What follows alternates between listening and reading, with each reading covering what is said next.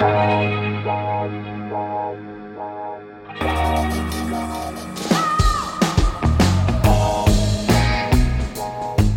à lire, un podcast de Bernard Poirette.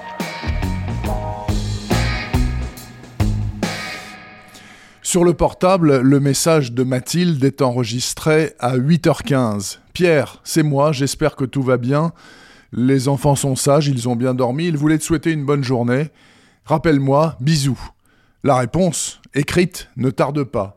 Ma chérie, besoin de faire une pause, loin de toi, loin de tout.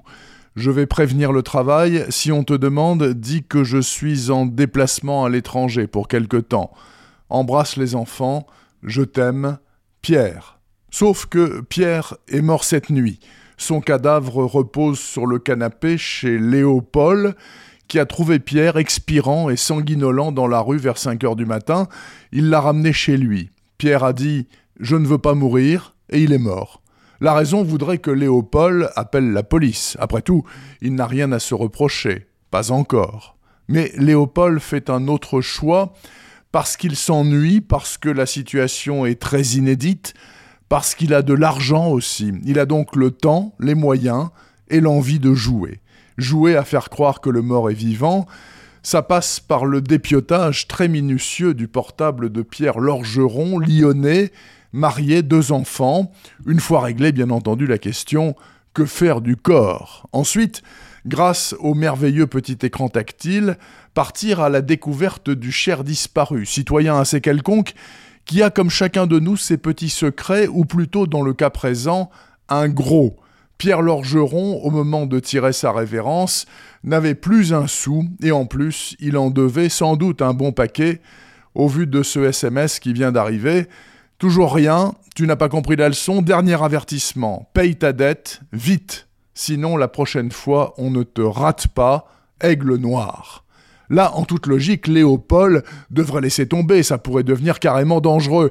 Mais, encore protégé par son anonymat, il décide de jouer banco. TGV pour Lyon sur la trace du mystérieux aigle noir, et à la rencontre de la belle Mathilde, veuve Lorgeron, pas encore joyeuse, mais qui pourrait le devenir. Léopold est enfin heureux, il ne s'ennuie plus et en plus il est amoureux. Quant à nous, nous sommes absolument ravis de dévorer ce tout petit polar de 120 pages, malin comme un singe et d'une immoralité à toute épreuve, un vrai bonheur. Ça s'appelle Le Portable.